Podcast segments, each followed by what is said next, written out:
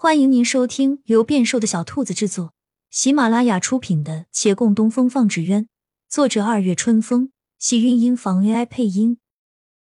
欢迎订阅，期待你的点评。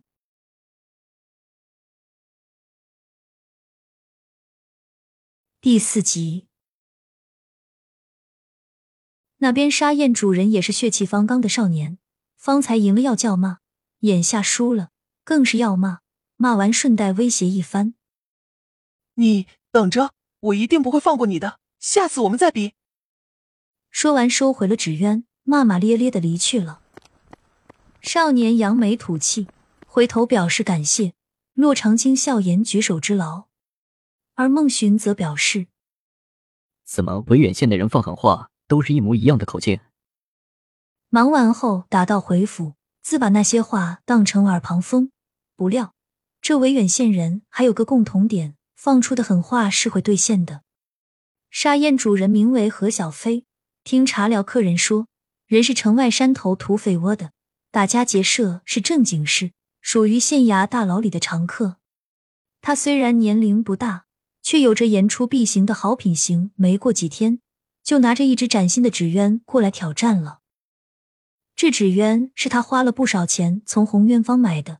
洪元芳有一学徒跟他关系不错，听闻了上次的事情，专程请示掌柜。陈家掌柜也是好奇，加之心高气傲，特地挑了他们最具有代表性的传统蓝锅底硬翅寿宴，交给了何小飞。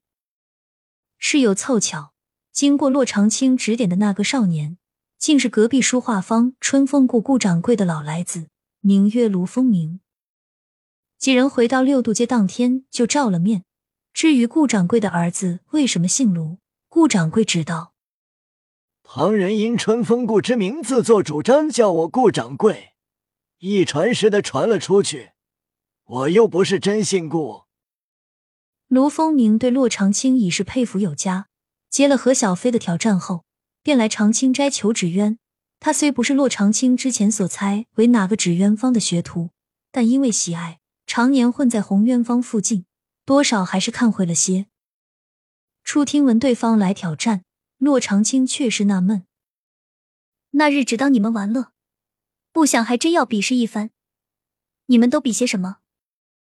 卢风明皱眉想了想，其实也没有什么规矩。首先肯定要比一比哪个好看啊，然后比谁飞得高，飞得稳。他说完，又讨好似的向洛长青道。洛姐姐，我若是胜了，可不只是我，其实是您这儿的纸鸢赢了红渊坊，能赢陈家，还愁生意无人光顾吗？洛长青暗想，他也该会一会陈家。陈家锅底纸鸢为单一色彩绘制，蓝锅底便是白色卷面上附蓝图文，原本是最为简单的样式，可是，在他们手中竟变化多端，燕嘴也好，团花与祥云图也好。都勾勒得出神入化，望之竟有青花玉瓷之清雅，生生把这各流派都看不上眼的式样变成了他们的代表，一度盛行。印翅寿燕亦是沙燕中的一类，仍呈双尾燕状，只是形态偏瘦长。这种纸鸢较其他沙燕类型更灵巧轻便，而棱角更分明，也具有一些攻击性。陈家挑选这蓝锅底印翅寿燕给何小飞。目的已经很明显了，一为炫耀，二为示威。说到一处，也就一句话，让他们知晓维远县纸鸢市场是谁家天下。骆长青表面温和，但内心偏有不撞南墙不回头的劲儿。他既然来了维远县，便势必要从他们手中分一杯羹。这只即将要交到卢凤鸣手上的纸鸢，在外人看来无甚影响，但对长青斋而言，就变得十分重要起来。从形态与放飞上想胜过陈家的沙燕，其实不难。换种类型，板子纸鸢可以，串式也行，但类型不同，乘风能力都不一样，其实不太有可比性。骆长青踌躇一番，拍板定下：我们也做硬翅沙燕。这可是陈家的专长，是他们的专长。可未必，他们就做到了极致。这世上总有山外山，我便是要用他们擅长的东西来赢。若不然，卢家小峰这边便是胜了，也顶多是两个孩子之间的玩闹，谁会在意？月兰听此话，当即一点头。嗯，听您的。其他人便也附和。听您的。沙燕纸鸢原是以燕子为形，体型大小有基本规格，呈锋利为清风，树叶微响，正是放飞最佳风力。正因呈锋利不大，所以本身构造需极其轻便，扎质、弧面、绘画等基本大同小异。而独特与亮眼之处，偏就体现在这些看似千篇一律的工序上。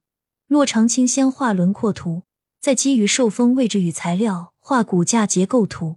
这是一只纸鸢的核心，蒙面就用普通的绢即可，倒是骨架上应细细研磨一番。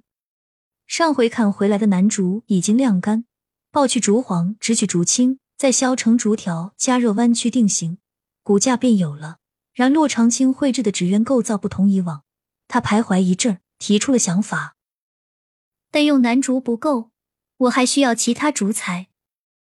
面对三人不解神色，他道：“楠竹用来做轮廓支撑，我想用更薄、韧性更好的水竹来做骨架，如此才更稳更轻。”月兰当即再一点头：“听您的。”这一回，另两人没立即附和，他们向月兰看了看，突然发觉这大师哥在师傅面前听您的已经成了口头禅。回应之快，也不知到底听清了师傅说什么没有。大师哥盲目崇拜师傅，孟寻却不能。他话多，消息也灵通，愁眉苦脸道：“你们不知道，维远县的竹材都被那个杨大少爷包圆了。我们想买竹子，非得从杨家，贵不贵先放一边。单说这杨家，不是还等着找我们麻烦吗？”亲亲小耳朵们，本集精彩内容就到这里了，下集更精彩，记得关注、点赞、收藏三连哦，爱你！